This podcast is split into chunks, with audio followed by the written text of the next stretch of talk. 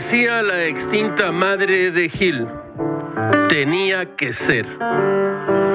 Gámez se enteró con los pelos de punta y punto de la renuncia del secretario de Hacienda Carlos Manuel Ursúa Macías.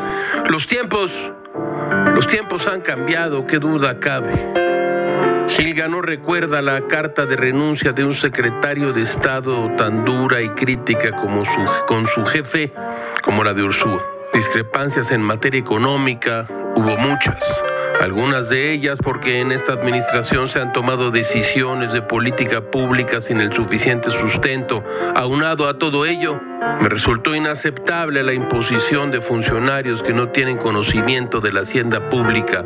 Esto fue motivado por personajes influyentes en el actual gobierno con un patente conflicto de interés. Así escribió Ursúa. Un escalofrío recorrió la espalda de Gil.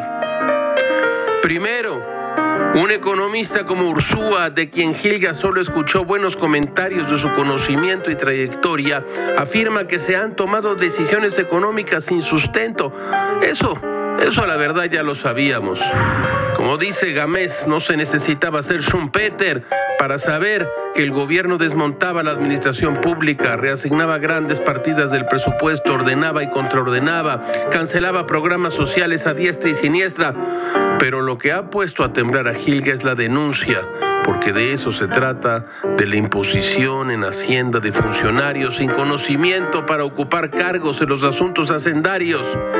Dios de bondad, es decir, quedaremos en manos de un grupo de ineptos que seguirán a ciegas las órdenes de un solo hombre que se encargará también de la economía.